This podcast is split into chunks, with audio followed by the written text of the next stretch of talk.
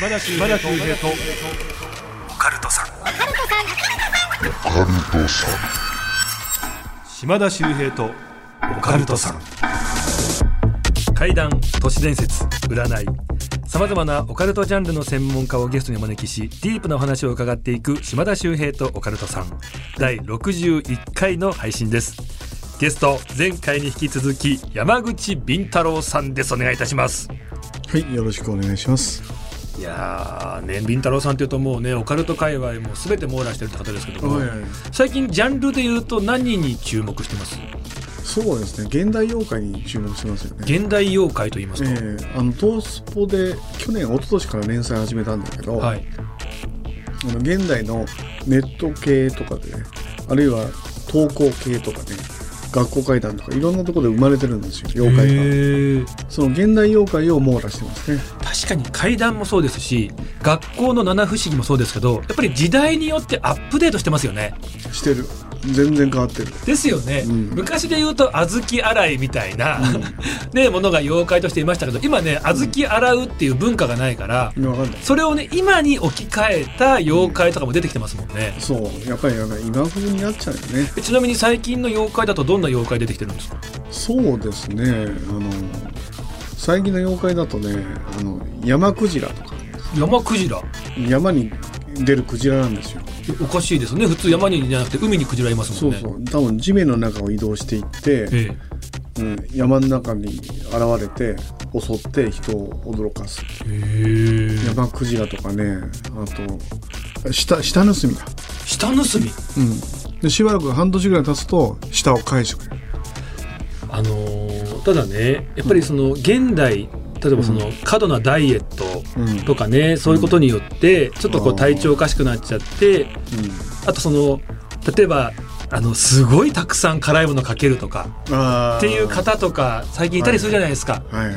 でもしかしたらそういうのってび現代病のところもあるかもしれないから、やっぱりそういうことが増えてきてるからでそういうことでその妖怪も出てきてるみたいな言われ方っていうつながりもあるかもしれないですね。何でも過度なものはね、やっぱり不自然な妖怪を生みますよ。そうですよね、やっぱり今昔では考えられなかったことがね、うん。結構起きてきたりもするのでそうだよね。それに伴ってこれはこういう妖怪の仕業なんだよっていう言われ方、だから本当ね変わった妖怪現代風の妖怪が生まれてんだよね。デカチャリなんかも船橋にすみません。船橋に？デカチャリ。デカチャリって大きい自転車ってことですか、大きい自転車であのバイクのエンジン並みのエンジンを積んでて。そ それはえあの北斗の剣でいうあのサウザーみたいな あのありましたね。なんかもうでっかいなんか椅子のとこにこう乗ったバイクみたいなの乗ってましたけど。へえ。うん、うんそしたらそれは俺だっていう人いましたけ？ど、山口敏太郎なんじゃないかっていや違う違う違う違う違う。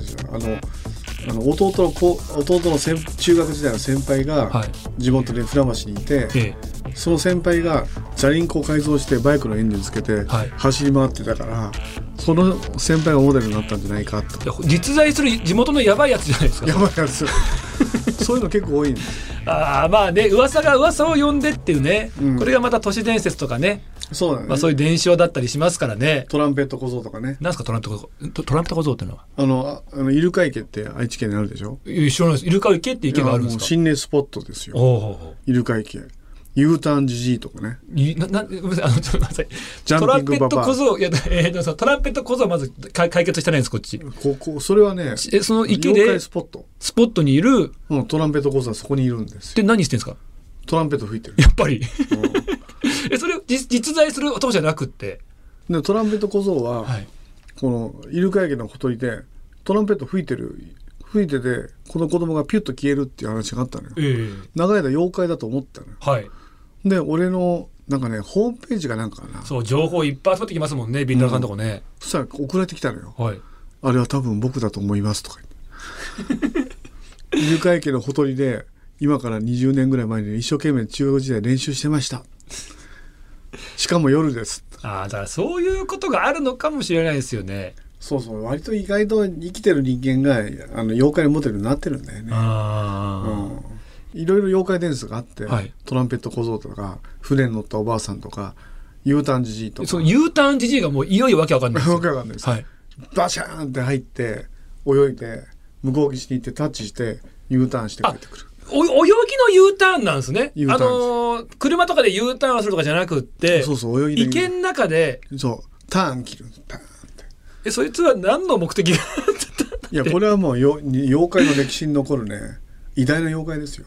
ごめんなさい、あの、砂かけババアとかね、なんか砂かけて相手のこう目をね、とかわかるんですけど、うん。U ターンをするって何の意味があってしてるんですか？いやわかんないね。ななぜやってるのかわしかもかんないけど。ジジイなんですよね。ジジイあスクワットジジイも出るよ。本当ジジイはただの、あの、足腰を鍛えてる、あの、健康を気にしてるっていうか、パパ君のおじいちゃんなんじゃなくてですか？いや。それだって、あ朝の公園でしょ？出る出るの？いいやよ夜中にスクワットしてるや、夜中パターンですか？うん。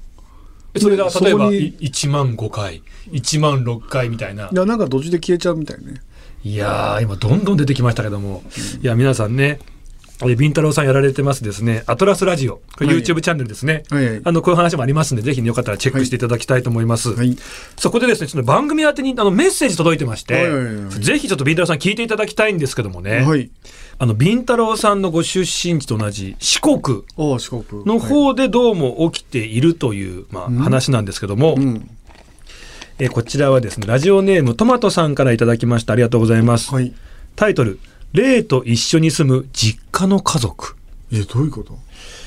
いつも楽しく拝聴しています。ありがとうございます。はい私の実家にはたくさん霊がいるようなんです。おーえ実家は四国の田舎にありまして、うん家のすぐそばには小さな川が流れています。家を建てる前にお坊さんには、近くに霊道が通っていると言われたそうなんです。霊の道ですね。はいはい以前は両親、兄、え祖父母と曽祖母と私の7人で住んでいて、うん。現在は兄と私は就職し家を出ています。うん。え家族でいつも不思議な体験をするのは父と私で、他の家族は全くありません。おー。小さい時ですね、両親と兄の4人でうん。2階の部屋で寝ていると、うん。包丁を持った女の人がベランダにいる日が何日も続きました。えー怖いね。え困った私は寝ている母に相談をすると、寝ぼけた母に、ああ、もう近くに行って土下座してきなさいえ？ーと言われたんで、その通りにしました。すると翌日からいなくなりました。え？他にも夜誰もいない1階から階段を登ってくる音がしたり、うんリビングで遊ぶ子供の声が聞こえます。うんで最近父はタバコを吸いに庭に出ると、家の鍵を閉められて家に入れなくなったそうです。霊がいたずらしてるじゃんの？いたずらですねでそれが何回も続くそうですが、両親はいたずらっ子がいるんだよと笑いながら言います。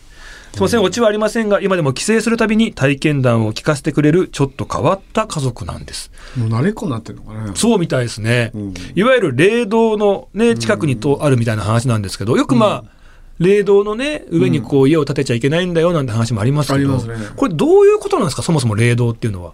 霊道っていうのはあの墓地とか病院とか葬儀場とかをてて点で結ぶと戦場にある家が霊道があるんだよね。それ直線上ってことですか？直線上。で、その霊道、霊の道っていうぐらいですから、うん。そこは霊の通り道通り道。だから間違いなく霊が通るよね。で方法としては、はい。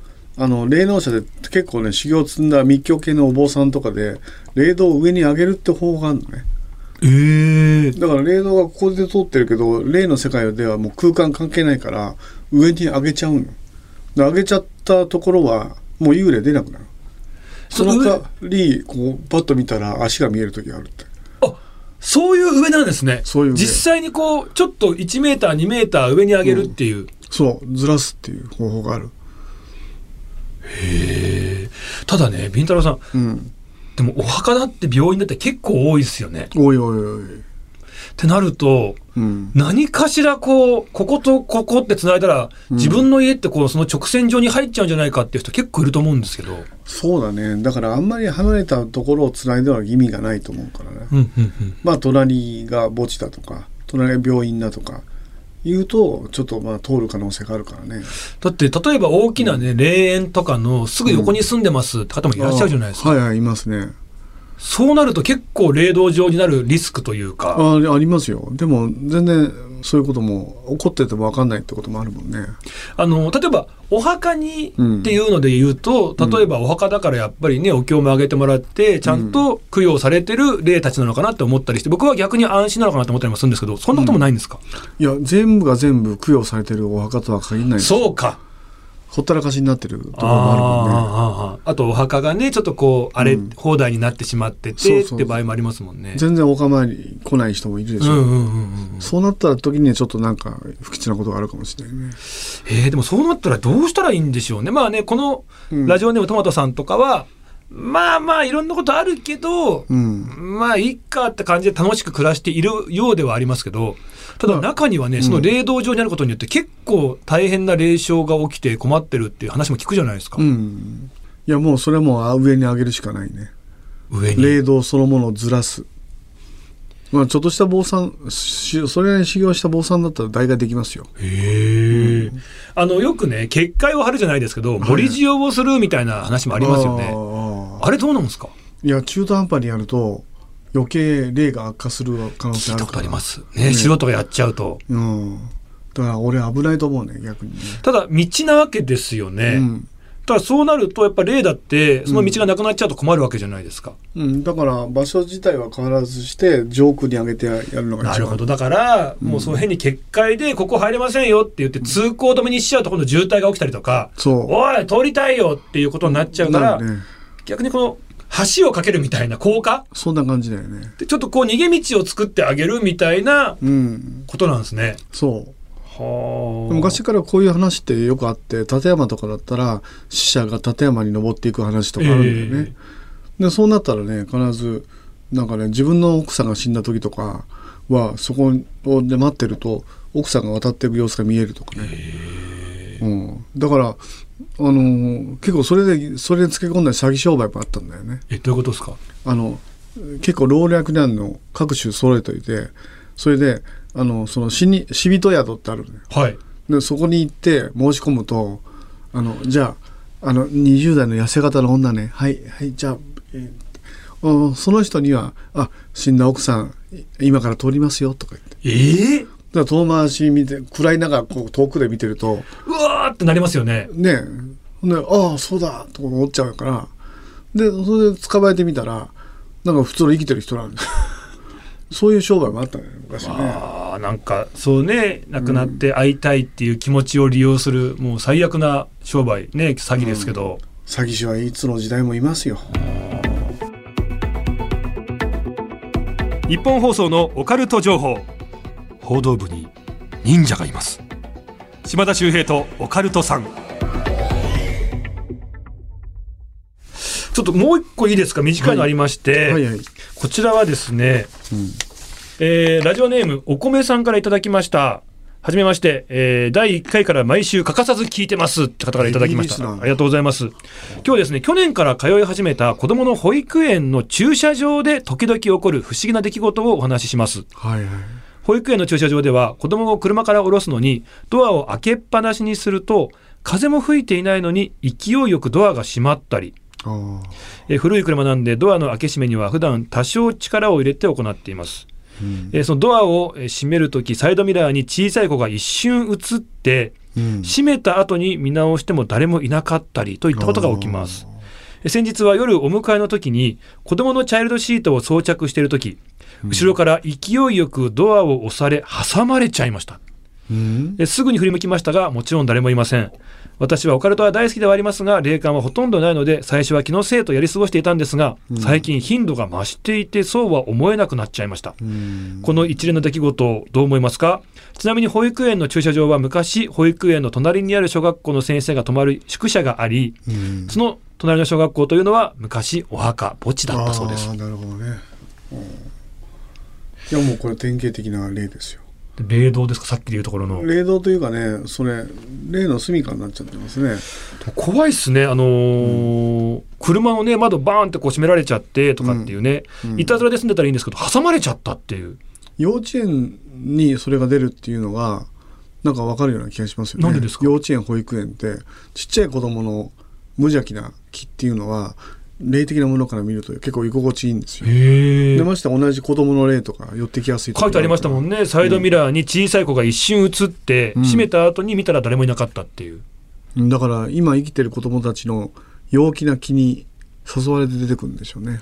えそれは子供たちに何か危害は加えたりは？いやもう無邪気に一緒に遊んでるだけですよ。だあから幼稚園の先生なんか僕はあの友達でいるんですけど、ええ聞くと必ずそういう話しますよ。え？実は、うんああいう場所ってちょっと霊現象がうん。起きやすい場所だったりするんですね。あ幼稚園って非常に多いですよ。でもこういう場合ねあの、例えばお米さんだったりすると、うん。最近頻度が増えてきてるとうん。で一回閉められちゃってねそれにドアに挟まったりしてるとやっぱ危険じゃないですか。これどうしたらいいんでしょうね？そうだね。もうそこに行って現地に行って払うしかないかもしれないね。うん、だってあのなんかなんか確信を持って霊がやってるわけじゃないじゃない。無邪気に遊んでるだけだから。うん。だからある意味子供の霊の方が厄介っちゃ厄介だよね。あとなんかわかんないですけどやたらドア閉めたがってるんですよね。子供の頃ってドア閉めたがんない？ちっちゃい子供って。あの自動車のドアを閉まるとか。あでもうちの子も確かにそうかもしれない。なんか閉めたがるでしょ？ドアくる車のドアが入ってたら閉めた。がだから無邪気な子供なんですよへえだから生きてる人間と一緒で僕らが説得しても説得理屈が通じないなるほど。だから奴らは強制的に上に上げちゃうしかしょうがないよね、また上上げちゃうんですか？今度は霊道をずらすんじゃなくて霊そのものを上に上げちゃう。っていう方法が一番だと思うけど。すごいですね。なんかお祓いとかっていうとそのままねなくしちゃうってイメージがありましたけど、うん。一回棚上げするみたいな。あの無理やり浄化しちゃうパターンがありますよね。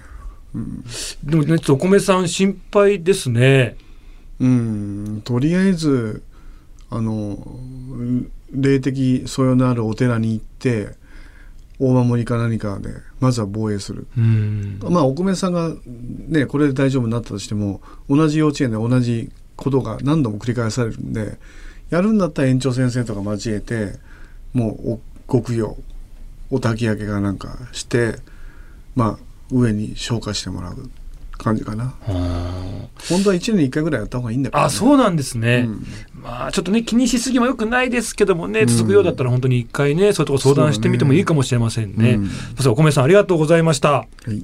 さあ、えーメールね、えー紹介していきましたがこの後山口敏太郎さんから将来こうなるんじゃないかと噂されているオカルト情報についてお話を伺っていきます。最後までよろしくお願いいたします、毎週金曜深夜24時に更新しています私が無事だったら。島田秀平とオカルトさん。さあ今回ですねオカルト業界に精通されている山口敏太郎さんから、はい。将来はこうなっていくんじゃないかと噂されているオカルト情報を伺っていきたいと思います、はい。敏太郎さんお願いいたします、そうですね。あのまあさっきもちょっと前前々回かな？リアル話したんだけどでこのリアルな現実社会とオカルトが融合しつつある状況だよね、だからなんか僕は現実に恐ろしいことが起こるんじゃないかなと思ってるうんで今コロナで騒ぎになってるけど、はいね、できればこんなことは起こってほしくないんだけどある人の研究によると2050年までに耐性を持ったコロナみたいな新種のウイルスが出てくると。うんでそれで人類の多くが犠牲になるっていう話説もあるよね。まあせウイルスって生物と寄生して生きるもんだから、うん。生物を殺しちゃうと彼らも死んじゃうわけだから、はいはいはい。ここれ以上は殺さないと思うんだけどでも僕はなんか嫌な予感がするよね。うん。え実際そういう予言めいたものもあったりするんですか？ありますね。例例えばバババンガなんかが予言してて、はい、でもっと近年のヨーロッパの予言をやってますよ。バババンガっていうのはねブルガリアの、うんもう亡くなってしまったうんまあね盲目の女性占い師としてねねまあ、活躍されてまして、うんまあ、とにかく的中率がすごいなんていうことを言われてましたよね。そうなんだよね。でもう結構前に亡くなられてはいるので、はいはい。でまだこの今だったり未来のこともずっと予言していくわけですよね。そうそうそうそう。いや当たらないことをね願うばかりですけどねうん。なんかやっぱりそういった予言もちろん解釈にもよるじゃないですか。ありあります例えばノストラダムスなんていうとねもうすごくこう抽象的だったりするから、うん。結果いや起こった後にこれだったんじゃないかとかねうん。いうのもありますけどうん結構断定的に言う予言の人もいたりしてああそれが当たったりすると怖いですよね。そうだね。まあ実際あんまり信じきると信じきる力がそれを現実化しちゃうっていうこと引き寄せちゃう。うっていう。うん、あるあるからね。だからあんまり考えなきゃいいんだけど、まあ、でもビンタロスよくおっしゃるよね。予言とか週末ビジネスみたいなうん。話もおっしゃるじゃないですか。よくいる。で、うんうん。やっぱこう陰謀論とかっていうのがやっぱりこう話題になったりお金になったりするから、そうだね。定期的に人類滅亡しますよっていううんトピックスがこう盛り上がってくるっていうね。そうね、はい。あれで小銭を稼いでるやつがいっぱいいるんだよね。ちょっと前だとね、まあ、2012年マヤの予言とかでね、あったあった。はい、もう、あ、やばいんじゃないかとか。八家神道の呪いとかね。それ何ですか？八家神道っていうのが天皇家に伝わるあの呪術の一種だったんだよね。でそれはいあの天皇家が一子相伝で伝えてたんだけどで伝える役職の人が大正天皇までで伝えることができなくなっちゃった、うんうんうん。それで八家神道が伝わらなくなって日本を守るための神道ができなくなっちゃった。それでちょうど100年後うん。大正1912年の大正期に伝われな伝えたのが最後で100年後の2013年に人類が滅ぶっていう説があったよね。滅んでなかったですけども、滅んでなかったよね。滅んでなかったけど滅ん実は八家神道は昭和天皇に伝わっていたと 説があるんだよちょっと言い訳出てくるんですよね。あの、ノストラダムスのね、1999年、うん、滅亡だって言いながらね、うん、99年以降のね、ことも予言してるし、そうなんだよね、ええであ。とはね、その、計算が違ったんだとかね、マヤのね、予言もとかね、どれだけ下手な計算なんだよ。計算ミスが多すぎるぞって、大体一回、あ、本当やばいんじゃないか、怖いなと思うんだけど、その後に、うん。実はこうだったんですよってことでね、うん、まあ、あ、じゃあ外れてなかったのか、一応っていうようなことになっていくっていうプロレスは毎回行われますけど、うん、なんかビンタロウさんが注目している今後の予言とかあります？そうだね。やっぱりあの棺神事の予言があああり得るんじゃないかなと思っていてーどんな予言かちょっと教えていただいてもいいですか？棺神事が根の年根の年を中心に前後 10, 10, 10年かな？をで人類が破滅すると日本人のほとんどが死んでしまう大峠が来るという予言をしてるんですよ。はい。で多分ねこれがちょっと2020年代に該当するんじゃないかなとは思いますよ。ってことは2020年とかの前後10年っていううん2010年くらいからうんまあいろいろ大変で2030年ぐらいっていうこのうん20年間がちょっと気をつけた方がいいよっていうことっていうまあお話ですよね。だから日本がとんでもない時期になってるんじゃないの？で棺神事が13章降りてないのよ。なんですかそれは？あの棺神事って読み方がな 8, 8通りあるとか言ってで今までは一通りの読み方しか解析されてない。でそれ神が下ろしてない章が13章あって、ん。そこに秘密が隠されてるらしい。でその秘密の13章は違うところに降りてるらしいんだよね。どこに降りてるんですか？いや言えない。え知ってるんですか？知ってる。えなんで知ってるんですか？いやそそこの宮司さんが俺のファンだったから教えてくれた宮司さんがビンタロウさんのファンで、で実はビンタロウさんこうなんですよって。13章自分でプリントアウトしてはい。俺くれたもんえ見せてくださいよそれ。見せてもいいけどえそこに書かれてるやつ読んだんですか？読んだえとんでもない事実でした？いやでもねなんか難解でねよく意味がわからないんだよねまあじ日本がむちゃくちゃなことになるってことは書いてるんだけどえ？書いてあるんですね。うん本当にそうなのかなと思って。えそれ近い未来ですか？近い未来ですよ。2030年までに来るような未来が。怖いですね。怖い。だからこれ後悔しようって言ったんだけどいやこれは後悔できないとか。なんだと思っちゃってね、だってあのまあちょっと話題になりましたけどもうん、辰木亮さんのね「あー。私が見た未来」っていう、うん。まあ、以前こう発売されてでそれがねいろんなことを予言してたんじゃないかっていうことで、うん。予言の漫画だっつって、まあ、去年完全版が発売されたっていう。あれ偽物が出たんだよね。偽物騒ぎありましたもんね。うん。なりすましツイッターの方でね。結構紛らわしいよね。はいはいはい。うんでもまあ完全版が出たら今度そこには2025年の7月が要注意だとか結構ね断定的に書かれてましたもんね。うん。うん。まあ確かに2025年ってうん。なんかいろんな節目ではあるそうですよね。うん大阪万博もあったりしますよね。そうだよねだからグレートリセットの前になんかいろいろやって仕掛けてんじゃないかなと。あとあれなんですよあの占いの世界で言ってもですね、うんよくあの風の時代がとか言いますけど、はいはい土の時代から風の時代に2020年の12月22日近辺でこう変わったんだ200年ぶりにね時代が変わったんだっていう先生術の考えがあるんですけど、うん。あれ厳密に言うとまだ変わってないんですよ。おー2020年から変革期が始まっておー2025年まででうん変革期が終わって2026年から本格的に風の時代がスタートなんですよ。なるほどね。ただまだ今実は風の時代だ風の時代だって言ってますけどうん。風の時代に変わりますっていう今時期なんですね。うん。だいたい5年ぐらいやっぱかかるじゃないですか。うん。だからそこも僕知ってたのでうん。2025土の時代が終わりを告げる。うんそこでやっぱいろんなもの土物目に見えるものうん。土地いろんなこと考えられますけどその象徴が終わって風という目に見えないものうん。動くものになっていくんだとしたら、そこで何かが一つ崩れて終わるのかなとかね。うん。可能性あるよね。うんだからそれもまた一つオカルト業界の仕掛けたビジネスじゃないかっていうですね。じゃあ次2025年なんですよね。そはい。うだから難しいんよね裏の読み合いみたいな感じだよね皆さんご安心いただきたいのがバババンガもね、ノストラダムスもね、うん。2025年以降もがっつり予言してますんで。予、言してますよ、はい。ずーっとなんならもう3000年もありますし、うん、確かねもっと。ババンカだと多分何千年か後で人類が滅びるっていうですよね。予言ですよね、はい。だから滅びないんじゃないか。うん。とは思いますけども、うん。さあ皆さんね、当たらないことを祈って、祈って。はい。日々ね、楽しくね、はい。あんまり気にせずにね、生きていってほしいと思います。はいさあ、島田秀平と倉田さん、そろそろお別れの時間ですけども、水戸さんいかがでしたか？参加にあたって出ていただきまして。面白かったですよ。また呼んでくださいね。いや、もうぜひぜひ、はい。なんかね、あの、今のオカルト界とかね、うん。今後のオカルト界とか、そういう話ができるのってやっぱ、あんまりね、ビンタロウさんを除いていないかなと思うので、そうですね。まあ僕はもう最年長ぐらいになっちゃいましたからね。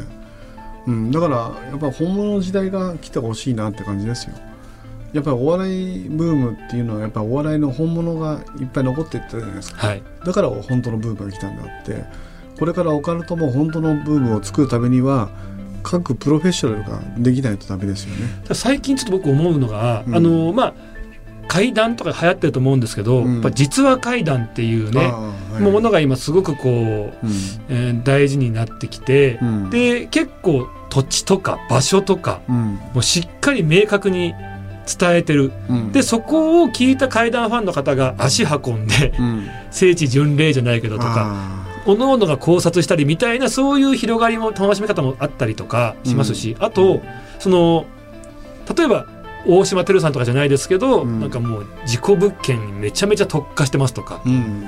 松原谷さんみたいに事故物件に住んでますとかうん。だからそういうやっぱ足で稼ぐじゃないけども本当にこうその仕事職業によっての会談とかうん。だからそういう細分化もなんか最近されてきてますよね。そうだね。やっぱりキャラ付けをいかにするかっていうのが 若い人これから出てくる人たちの運命の分かれ道みたいな感じがするんで、まあ本物志向であると同時に自分のキャラどこが強いかっていうところを明確に出していかないとねだから俺みたいな何でもやるよっていうのは珍しいよね。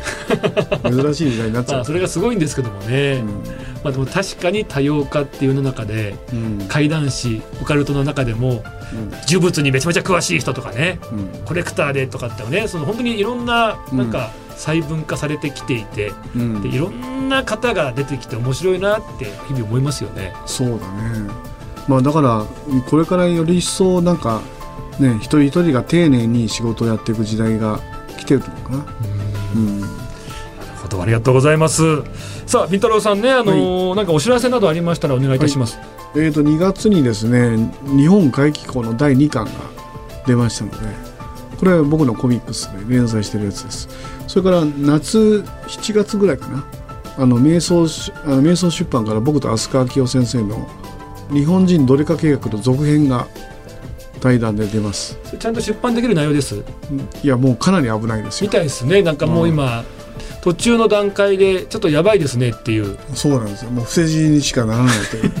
いや僕が言ったんじゃないですよ。飛鳥先生がほとんど言ってますからね、はい、さっきちょっと打ち合わせで聞いたんですけどもね、うんあのー言えないですここで、言えないですね、はい、言えないキーワードがたくさんあったんでちょっと言,、うん。言っちゃうと僕も問題になっちゃうんで、はい。でアトラスラジオという YouTube の番組をやってますので、はい。まあチャンネル登録してください。はい、そんなとこありがうございです。ねというわけでね3回にわたってゲスト来てくださいました。山口敏太郎さん、ありがとうございました。ありがとうございます。島田秀平とオカルトさん次回もよろしくお願いいたします。